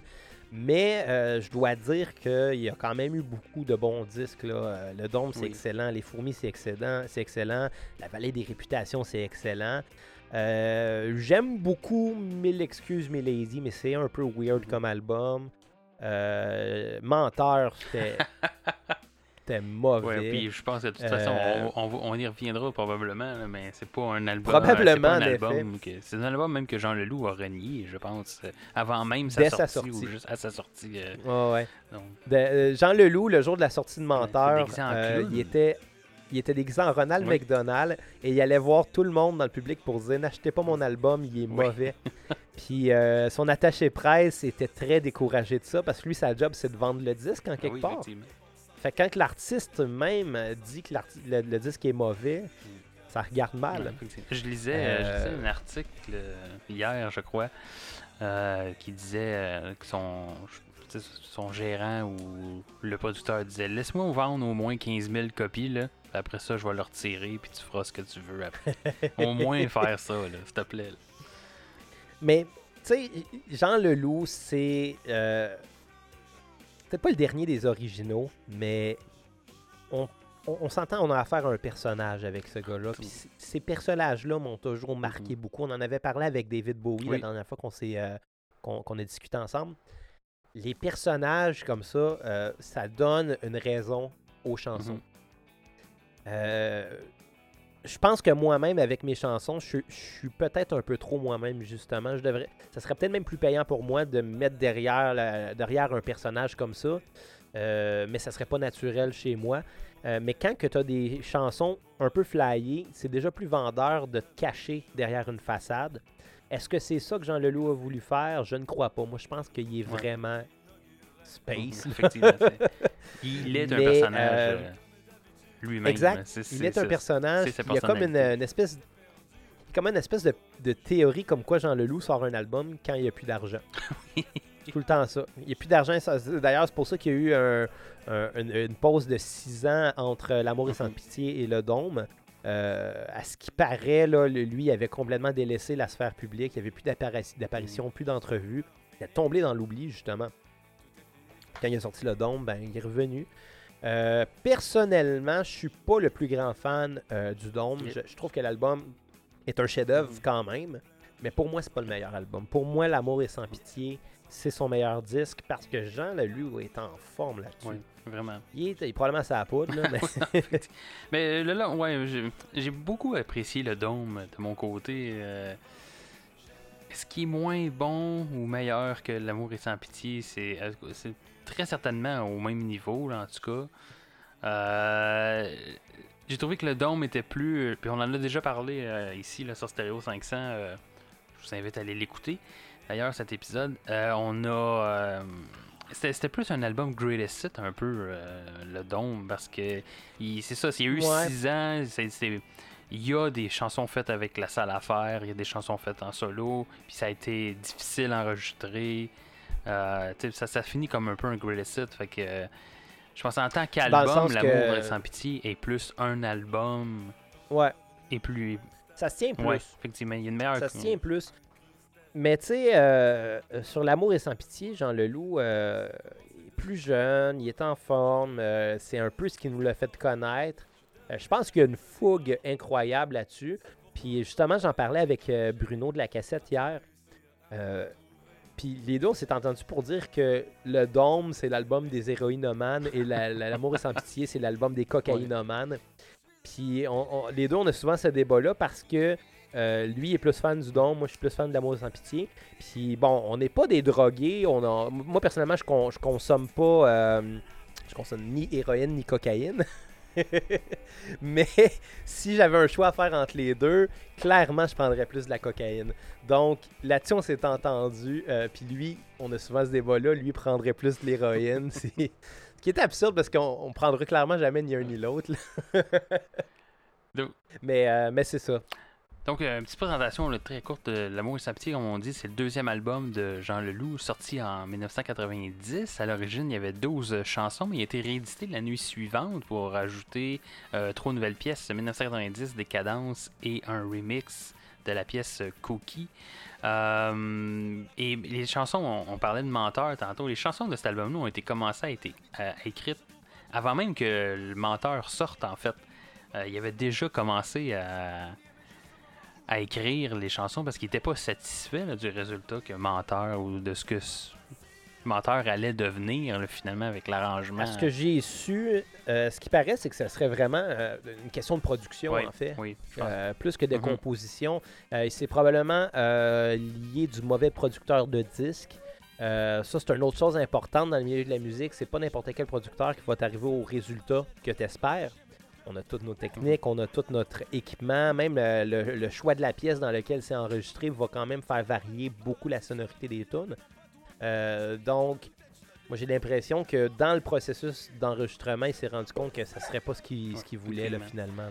Et puis, euh, lui, je pense que c'est à ce moment-là qu'avec son ami Michel Dagenet, que je lisais, qui a été un, un des réalisateurs de l'album et qui faisait partie de la salle à faire, qui a commencé à écrire des chansons, puis ils ont tout écrit, ils ont écrit à peu près la moitié de l'album ensemble, avant même que Menteur euh, sorte. Ils faisaient des shows avec ces chansons-là. Et la maison Ouais. de disques qui était même pas au courant, qui l'ont appris euh, via les journaux qu'ils faisaient ça, et ils étaient pas contents. hein. Tu peux comprendre. J'imagine. Donc, Mais, mais euh, reste que Michel Dagenet, c'est un guitariste Mhm. incroyable, un producteur incroyable. hein. Présentement, moi j'ai une amie du cégep que j'ai revu il y a pas longtemps, euh, qui est en duo avec, euh, avec Michel Dagenet pour le groupe euh, Slick Slick Revolver, qui, est- qui est très bon en fait. Puis bon, ils travaillent ensemble. Puis en- présentement, ma blonde, qui est photographe, qui a fait ma pochette euh, de mon album, est en train de travailler avec eux pour faire, je crois, la pochette de leur album à, à venir. Puis quand elle était là à la séance photo, elle savait pas du tout c'était qui, Michel Dagenet. quand elle est revenue, j'étais comme, ouais, on va jaser, toi puis moi. T'as-tu idée de chez qui t'es allé, ma belle? Euh, ouais, écoute, on va continuer dans notre appréciation de, de l'album. Un peu décousu cet épisode, tout donc, mais je ne suis pas mes notes. Euh, Ben, ben, c'est peut-être de ma Ah, faute, écoute, là, je non, mais non, très bon invité, euh, Xavier. D'ailleurs, si j'avais commencé avec des invités aussi loquaces euh, que ça, mes premiers épisodes auraient été en feu. J'aurais dû t'a- t'appeler il y a deux ans. Mais t'avais pas Ben, d'album. tu sais, il y a deux ans, je dis. Ouais, j'avais pas d'album. euh, je commençais à l'enregistrer. Euh, par contre, euh, ben, c'est ça. À l'époque, je travaillais beaucoup sur mon, mon propre podcast, là, la cassette, qui, euh, qui finalement, on finit par se rendre compte qu'on a peut-être influencé puis inspiré des nouveaux podcasters. Puis je pense que c'est ce qu'il y a de plus le fun Effectivement, ouais. de, de- de faire ça. Tu sais, euh, quand on pense au podcast au Québec, on pense au podcast humoristique, puis on pense surtout à Mike Ward sous-écoute. Euh, je pense que c'est le pionnier des podcasts au Québec, puis que c'est un peu normal qu'il en ait influencé autant. Par contre, je déplore un peu le fait qu'il y ait autant de podcasts euh, humoristiques qui suivent la même formule. Euh, moi, je pense que ça nuit finalement aux médias dans le sens que c'est tout le temps les mêmes invités qui parlent des mêmes sujets, puis à un moment donné, ça finit par être redondant. Puis je veux pas en enlever à personne, ils font tous des beaux travails, j'en écoute plusieurs que j'apprécie beaucoup. Euh, mais je pense que ça manquait de diversité. Puis quand nous, on a parti notre podcast, euh, on, voulait définitivement parler de musique parce que euh, c'est ce qu'on connaît. Puis on s'est rendu compte qu'il y en avait tellement peu qui le faisaient au Québec qu'on s'est dit pourquoi pas aller dans cette direction-là. Puis depuis, quand même quelques personnes qui nous ont écrit pour avoir des conseils, là, pour savoir comment partir leur propre podcast, puis euh, qui nous envoyaient finalement des liens vers leurs épisodes pour savoir qu'est-ce qu'on en pensait. Ça a quelque chose de vraiment, vraiment le fun, honnêtement, de, de- de- que les gens recherchent notre approbation en quelque part. Parce que je le répète, là, moi je me considère comme un nobody, puis Bruno aussi. Là. Fait que de savoir qu'on a peut-être inspiré des gens, c'est c'est- c'est- c'est très cool. Fait que ouais, j'encourage tout le monde qui veut se partir des Ouais, podcasts. Faites-le, effectivement. C'est Faites-le. Faites-le, puis euh, invitez-moi. pour aller plugger la cassette et ton album. Euh, D'ailleurs, je, Ouais, et je les rebondis, je rebondis là-dessus. Euh, T'es censé avoir en mars dernier un festival pour la première année, le Festipod à Montréal, pour, ouais, pour promouvoir la, euh, le podcast québécois. Puis c'est pas juste des podcasts d'humour. euh, donc, euh, et ils vont. D'ailleurs, Stereo 500 va faire partie de l'édition qui va être euh, diffusée, je crois, le 20 sept- 19 septembre, en fait, sur leur page Facebook euh, en direct. Donc, euh, manquez pas ça. Félicitations. Ben, écoute, une belle ben oui, on s'est inscrit à ça. mais on- J'aurais aimé ça, faire ça live, un, un épisode live. C'est censé être Ouais. ça, euh, dans un bar à Montréal. Mais écoute, les conditions, euh, je pense que c'était censé être la deuxième semaine de mars, genre la semaine où tout a été arrêté. Mais euh, Ouais. oui, mais là, on- ils reviennent avec une édition euh, Facebook Live, donc euh, ok, pas ça. Ça me fait penser à une chose là, euh, qui a plus ou moins rapport, mais dans, dans le cadre de la pré- préparation pour l'épisode euh, d'aujourd'hui, j'ai réécouté la critique que j'ai faite de Jean Mhm. Leloup euh, à la cassette. Euh, puis tout le temps, moi je trouve ça tout le temps drôle de réécouter des affaires qu'on a faites il y a 2-3 ans parce que d'un, on n'était pas très bon, on, on manquait de dynamisme un peu. Euh, mais dans cet épisode-là, on faisait mention qu'on recherchait une salle pour faire un podcast live. Euh, puis qu'on demandait aux gens de nous envoyer des, des suggestions. Puis finalement, bon, on l'a juste jamais fait. Euh, ben, moi, j'avais au début, j'avais dit à 1000 followers, on va faire un épisode live comme ça, mais finalement, on n'a pas dépassé ça. Et C'est- plus difficile Ouais, de ben, faire la promotion des podcasts qui ne sont pas, qui ne sont pas humoristiques, faut croire. Donc, euh, Euh, je pense que c'est le côté vidéo oui, qui aide. probablement, ouais, effectivement. C'est ça qui arrive. Puis je pense que vous, vous avez le même problème que nous, c'est-à-dire de faire jouer de la musique, Mhm. ça, ça, ça rajoute une difficulté. Là. Euh, Nous, on avait pensé de filmer notre podcast, mais si je me rajoute une job de, de- de caméra, puis c'est- moi qui s'occupe de la technique là, dans ce podcast-là, là, je fais tout à 100%. Donc, euh, euh, si je me rajoute une job de montage pour un album qui a des bonnes chances de pas passer sur YouTube ni sur Facebook pour cause de Mhm. droits d'auteur, Ouais, effectivement. ça, ça fait pas Puis de sens. travailler l'audio est un, souvent plus facile que travailler la vidéo. là. Il y a Ouais. moins, moins d'enjeux. Un bon micro, une bonne carte de son, tu t'en tires bien. Tandis que faire de la vidéo, ça te prend de Ouais, l'éclairage, ça la te prend une bonne caméra, c'est beaucoup de montage. Mais ça, je suis assez bien équipé, je Mhm. te dirais, pour ça, là, parce que ma blonde est Oui, photographe, comme je te dis.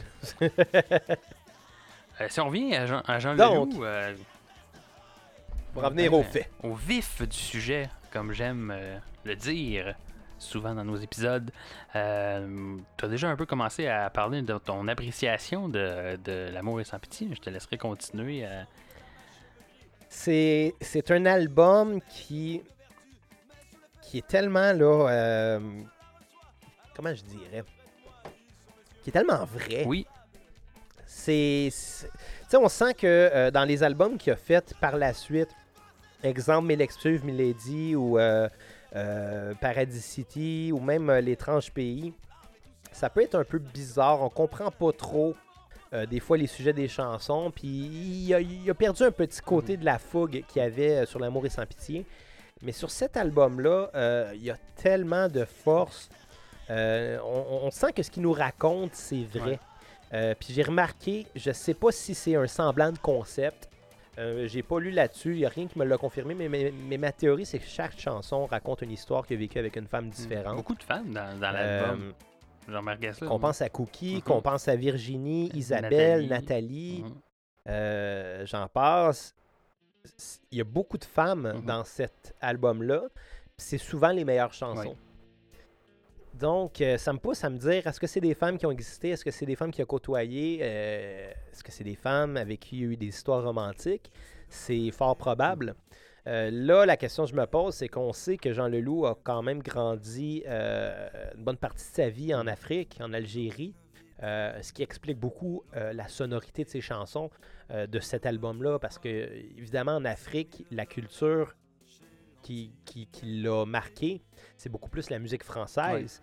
Qu'on pense à Gainsbourg, Mhm. à Brel, Brel qui était belge, mais on va le rentrer dans la catégorie des chanteurs français. Euh, Brassens, c'est tous des gens qu'on reconnaît beaucoup leur impact sur Jean Leloup, sur cet album-là, que ce soit dans les textes, dans la façon très rapide d'enchaîner les mots. Je pense pas que c'est juste la cocaïne, moi je pense que c'est Jacques Mhm. Brel. là. Euh, dans ces sujets éclatés, euh, euh, puis musicalement aussi, j'ai vraiment l'impression qu'il a été marqué beaucoup plus par la culture européenne Ouais. que la culture américaine.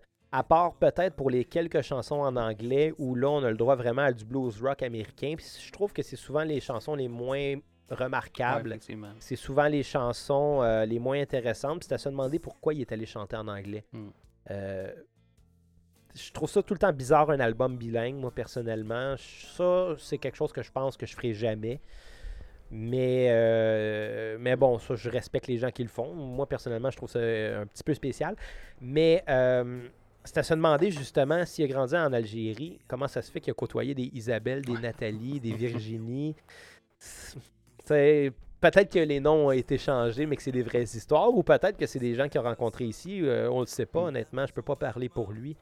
Par contre, quel album, quel album qui est vivant, qui est chaleureux, c'est estival, c'est c'est Ah ouais. excellent. là. Les guitaristes sont tellement forts là-dessus. Là. Si on pense au solo d'Isabelle que Michel Dagenet joue, là, Hmm. waouh, c'est quoi ce solo-là? Solo de fou, là. Euh, je... Oups, partir une tonne sans faire exprès. Euh, oui, mais c'est un, c'est un- Ça paraît qu'il y a du fun, je pense. À... Tu, tu- tu le mentionnes, il y, a, il y a du plaisir à faire cet album-là. On- Puis probablement que le contexte aussi qu'on parlait de, de le fait qu'il n'était pas satisfait de, de l'album Menteur qui allait paraître. Je pense que là, il s'est donné à fond, puis il s'est dit là, je vais faire quelque chose qui va me ressembler, puis ça paraît dans cet Ouais. album-là. Puis c'est ça qui fait- entouré des gens oui, c'est ça, ben oui. Puis Moi, les gens ont changé. Puis les gens ont, changé aussi beaucoup. Là, c'est une autre affaire. Ça n'a pas dû être facile Ouais. euh, être dans l'entourage de Jean Leloup parce que la sale affaire a été. euh, a même pas fini. La- les premières personnes, mais même on parlait de Michel Dagenet, il a même pas fini. euh, L'album est sorti qu'il était plus, euh, il était plus dans le projet là, déjà. là. Fait que, euh, dans, quand L'amour est sans pitié Ouais. est sorti, de ce que je lis, c'est très que je possible. ouais, il C'est très, il très, fait mettre, possible.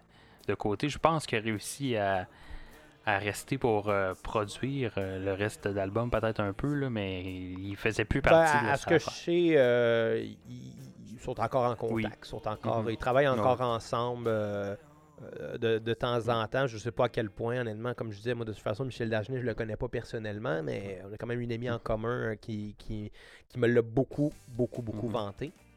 Euh, mais à ce que je sais, c'est ça. Ils sont encore en Ouais, contact. là, donc, je pense pas qu'il y ait d'ani- d'animosité entre les deux. Par contre, ça ne devait pas être de tout Non, repos là, de jouer avec, euh, avec Jean. Mais tu sais, Jean Leloup, c'est pas lui qui a écrit la majorité des chansons là-dessus. là. Il signait les textes, mais la musique, euh, c'est pas nécessairement de lui. Peut-être qu'il est allé établir les, les, les, les, les grilles d'accords Mhm. puis les progressions là-dessus, mais que les- le reste du groupe sont allés réarranger ça. Là, là là-dessus, c'est une autre question. Décidément un album très rock, très euh, guitare électrique. euh, peut-être en contraste avec. Il y a eu beaucoup de, passes plus acoustiques, euh, le loup, me semble, dans, dans sa carrière. Je pense qu'il y en a plus Ouais, acoustique. Mais je pense que ça, Ouais. Tu sais, euh, L'étrange Mm. pays, le dernier album, il est acoustique. Euh, si on pense à La vallée des Mhm. réputations, c'est quand même beaucoup acoustique. Les fourmis, c'est live, Ouais. fait que ça, c'est différent. Le dôme, c'est acoustique pas mal, aussi. Mais ça fait du bien un, un- d'entendre un Jean Leloup euh, électrique, là. C'est Ouais, une euh, belle ouais, force. euh, très bon album pour ça, en, en fait. Là, euh, Ben, pour moi, c'est le meilleur album de Jean Leloup, là, sans contredit. Là. C'est, oui, un des, un des meilleurs. Même si j'apprécie. Puis ça manquait à ma culture. Écoute, je me rends compte que, on, on connaît les, les hits, là, les Isabelle, les, les et autres, de... mais ça manquait vraiment. Je, pense que j'avais jamais fait l'écoute au complet de cet album-là d'une shot. Euh, je calculais qu'il y avait peut-être 6 chansons sur les 15 de l'album qui, qui me revenaient pas, que j'avais vraiment jamais entendu.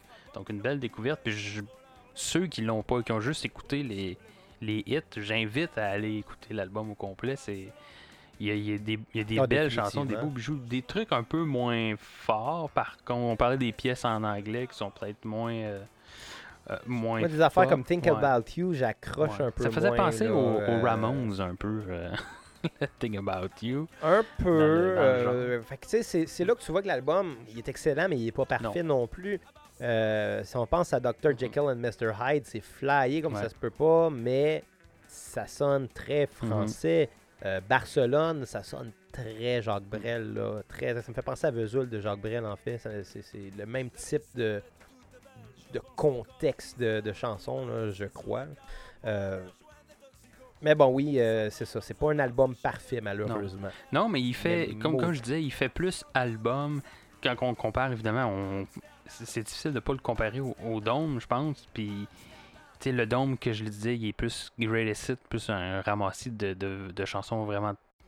euh, de, de- bonnes chansons de hits qu'il a faites.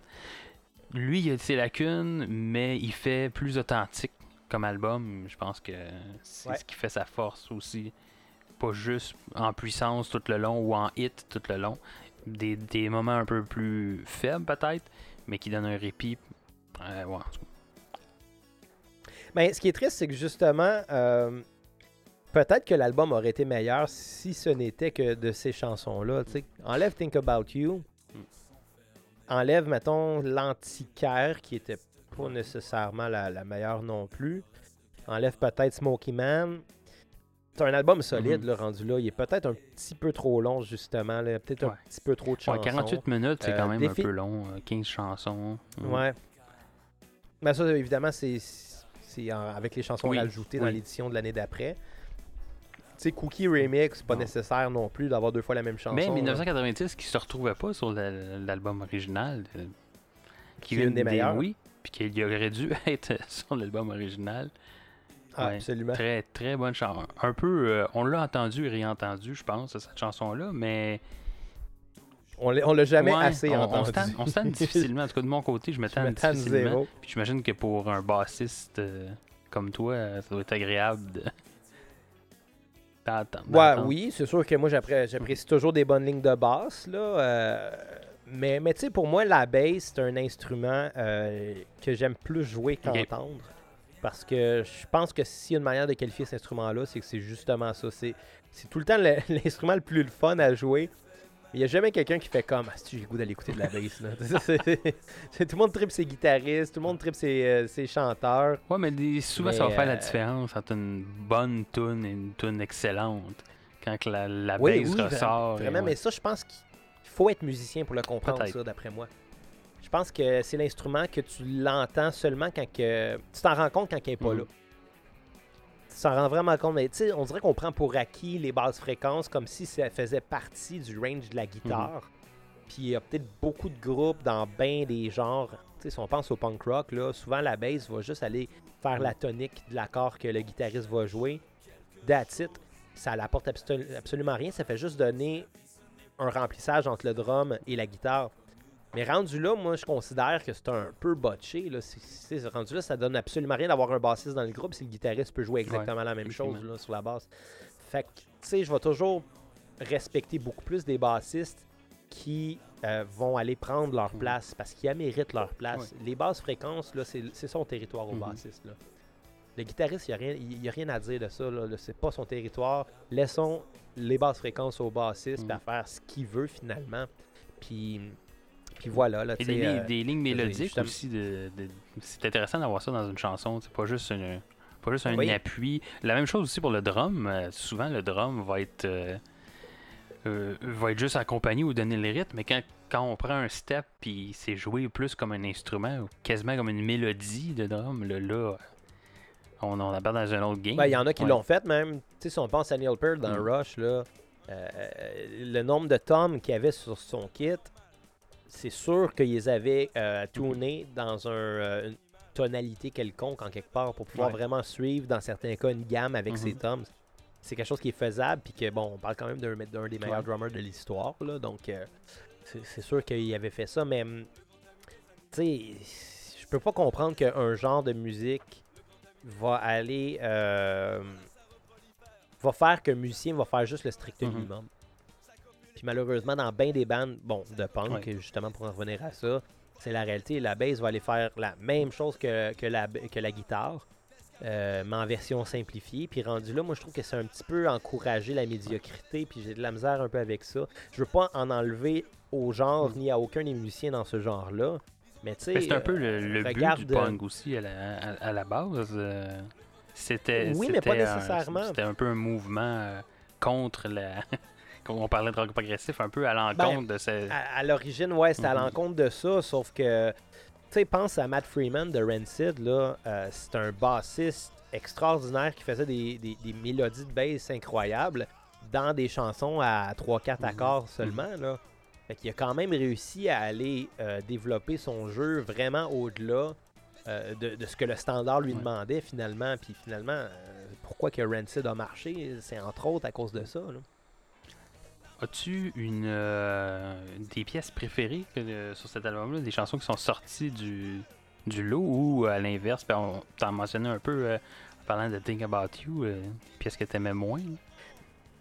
J'en ai beaucoup, honnêtement. Euh, c'est sûr que Cookie, Cookie reste, je pense, ma préférée euh, euh, de cet album-là. Mais je pourrais aussi mentionner Isabelle ou euh, 1990, Ouais. qui est excellente. Mais cette semaine, après avoir écouté l'album 5-6 fois, je pense que celle qui m'a le plus sorti. euh, euh, bon, euh, que le plus ressorti du lot, finalement, je pense que c'est Rock'n'Roll et Pauvreté qui me fait beaucoup rire. Parce que juste, c'est dans la première phrase, puis il chante Rock'n'Roll et Pauvreté, puis ça fait, ça fait tout son sens en faisant aucun sens finalement. La, la, la, la- elle est très blues, la chanson est excellente. On parle encore d'une femme, de Virginie Mhm. cette fois-là. Mais Rock'n'Roll et Pauvreté, c'est le titre parfait pour, une- pour décrire finalement ce qu'on fait quand Ouais. on est musicien. Effectivement. À part être pauvre puis manger des ramen, Ben, Il y a le rock. Le rock pardonne tout. il y a le Voilà. rock. Euh, oui. Ouais, ça dépend. C'est bon des ramen, mais pas trop souvent. Là. Euh, de mon côté, je pense que oui, euh, tu parles de Cookie, très bon. Décadence aussi qui a été rajouté par après euh, sur la, la, deuxième version. Très bonne, un peu, un peu moins, je parlais de d'électrique, un peu moins électrique là, cette, cette pièce-là, mais qui vient vraiment me chercher quand même. La pièce titre, L'amour est sans pitié aussi, j'aime ça quand une, une bonne pièce titre en fait. Ça arrive trop souvent dans les albums qu'on écoute que les les, les pièces titres, les pièces qui donnent le, le nom à l'album finalement sont pas assez fortes ou sont, sont moins Ouais, bonnes. On dirait qu'on on, on- on perd, on se demande pourquoi l'album s'est appelé comme ça dans ces cas-là. Mais dans le cas de, de L'amour et sans pitié, c'est une bonne, une très bonne chanson, très solide. Très. Ouais. euh, Dans le cas de Décadence, moi, ce qui me fait rire, c'est que je peux pas lire le titre de cette chanson-là sans avoir la chanson des respectables Décadence dans la tête. Fait qu'honnêtement, tu me dis Décadence, je l'ai entendu Mm. plusieurs fois cette semaine. Je pourrais même pas euh, te la fredonner euh, en ce moment. Ce qui est un peu triste parce que je me souviens que c'était une bonne chanson. ben, on salue les, les respectables. Donc, Ouais. faire un épisode spécial sur la discographie des, des respectables. Ils ont des bonnes tunes, les respectables. Des très Oui, bonnes chansons. Ça fait longtemps que j'ai écouté. euh, Mais ils ont aussi, mais ils ont aussi des moins bonnes. Ben, écoute, ça l'arrive. Jean-Leloup aussi a des moins bonnes euh, chansons. Ouais, ouais. Moi aussi, j'ai des moins bonnes chansons. Mais ils ne sont pas encore sur euh, l'album. Xavier Le Tremblay One Man Band. Peut-être qu'ils seront dans un autre, al- un autre album. C'est moins bonne. Peut-être. Dans la version euh, euh, bo- bonus que je vais sortir Oui, l'année ouais, ben prochaine. oui. Faire, faire comme Avec Leloup avec trois autres chansons. Avec un, un hit. Euh, comme 1990 peut-être apparaître sur, cette, euh, sur cet album remix. Mais ça, c'est un bon truc. hein, quand tu vois que les- les- le nombre de copies euh, descend un peu, là, que tu en Mhm. vends moins de semaine en semaine, là, tu sors une version bonus, puis ça donne le goût Ouais, aux gens de racheter le. CD. Et le vidéoclip aussi a dû aider beaucoup euh, de 1990. là, et ses débuts avec euh, de, sa part- de sa collaboration en fait avec James DiSalvio. là.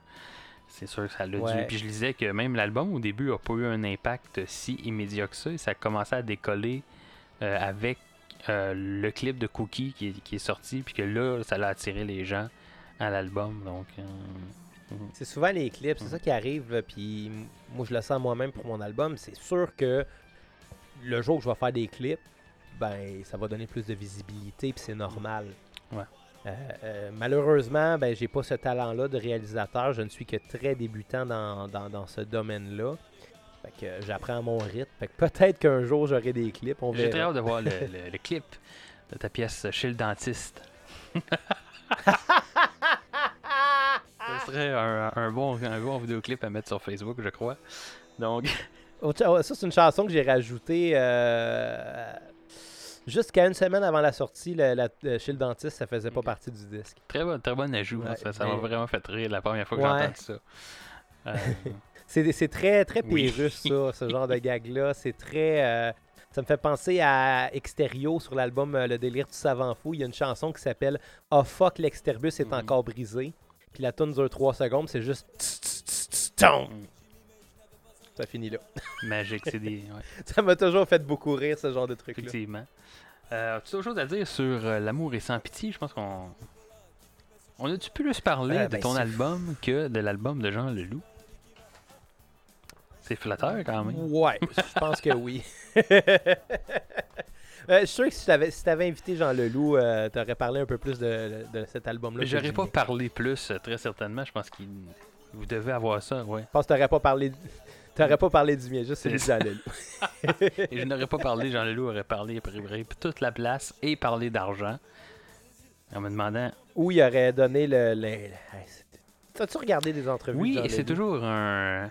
Écoute, je ne Ah, recevrai pas parfait. Jean Leloup. Je pense que je ne serais pas capable mentalement de survivre à ça. Mais c'est un. euh, un plaisir coupable que j'ai de regarder ça et de. On parlait ouais. de drogue et de cocaïne et de- d'héroïne tantôt. mais Je pense que un bon trip, euh, c'est d'écouter une entrevue de Jean Leloup. Ça buzz. C'est c'est flyé. L'entrevue qu'il a faite à Tout le monde en parle Oui. avec Éric Lapointe, puis tu vois qu'Éric Lapointe il est vraiment pas content parce que à cette entrevue-là, Jean Leloup était pas booké, il est juste arrivé sur le plateau. Puis on fait qu'est-ce que tu fais là? Puis il dit ben je m'en viens pour mon entrevue. ok, ben t'es pas booké, Jean. Il était pas content, bien évidemment. Fait qu'ils ont fait une place sur le show. Puis il a volé le show parce que c'est Jean Leloup. Mais TQ était pas content. là. Donné, il se lève dans l'entrevue. Oh, je suis tanné, je m'en vais pisser. du, du Éric Lapointe tout craché. Oh mon Dieu Seigneur. Il y en a eu des bons moments à cette émission-là.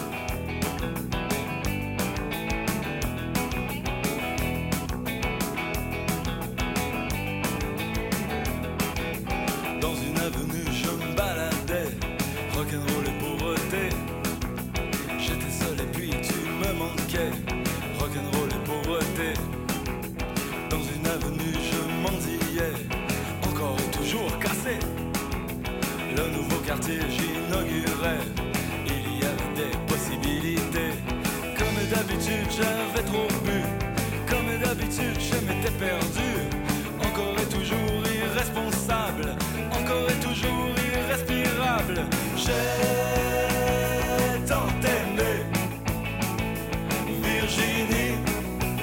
Je suis un homme fini.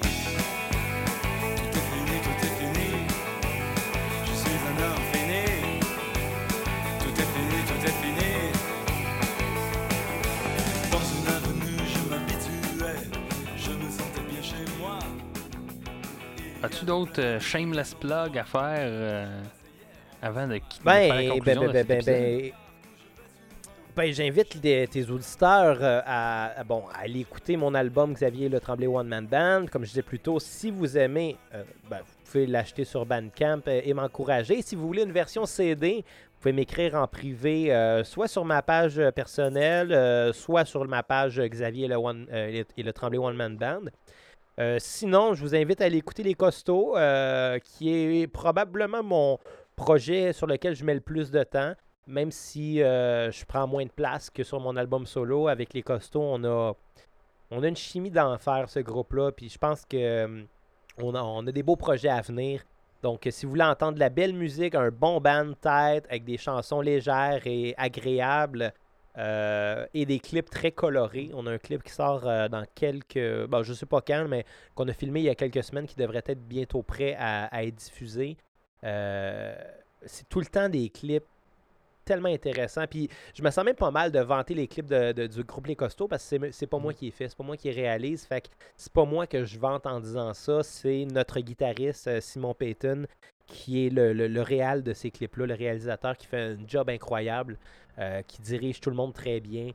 Euh, puis euh, ben, c'est ça, moi j'invite les gens à aller écouter ça. Sinon, ben, pour des critiques d'albums, le podcast La Cassette, ça va faire bientôt trois ans qu'on fait ça. On a beaucoup d'épisodes, beaucoup d'artistes qu'on a critiqués, des entrevues avec euh, des chanteurs euh, et des musiciens québécois, comme, bon, j'ai mentionné Extérieur, on a reçu leur drummer, j'ai mentionné mon oncle Serge, on l'a reçu aussi l'été passé. Euh, on a reçu, entre autres, Claude Rajotte, le critique musical euh, de Musique Plus. Donc, c'est toujours intéressant, les entrevues. Euh, mais on a aussi des concepts des fois un petit peu plus ludiques où ce qu'on va parler de cinéma, mais toujours avec des, des films qui ont de la musique intéressante. La musique prend évidemment toute la place. Et surtout, c'est dans un contexte beaucoup, beaucoup plus lousse que Stereo 500 parce que, bon, euh, Bruno, mon co-animateur, euh, et moi, euh, on est des amis de longue date. Mais on est, on est un peu comme euh, un chat et un chien ensemble, dans le sens que c'est très rare qu'on s'entend et on n'a vraiment pas de misère à, à se le dire quand on n'est pas d'accord. Ça peut Ça être fait une bonne violent. dynamique, en tout cas, ça, c'est très certain. Ça dépend. c'est- Souvent, oui, mais il y, a- il y a certains épisodes où ce que le, le taux d'alcoolémie dépassait un peu la limite de l'acceptable. Euh, euh, une anecdote, on avait fait un épisode à un moment donné sur euh, le groupe Deux. Frères. Euh, Puis Bruno a cru bon boire 15 pintes et fumer 4 joints avant. Fait que ça a donné ce que ça l'a donné. Hein? Puis euh, il y, a des- il y a des affaires qu'on referait plus. Il y a beaucoup de choses de la première année de la cassette que, qui seraient impensables qu'on refasse aujourd'hui. Je pense qu'on a beaucoup mûri par rapport à ça, mais on regrette absolument rien puis on assume tout. Fait que tous les épisodes de la cassette sont encore disponibles, même ceux euh, qu'on a honte. c'est bon, ça. Euh, écoute, ben merci, euh, Xavier, d'avoir été pour une deuxième fois sur Stereo 500.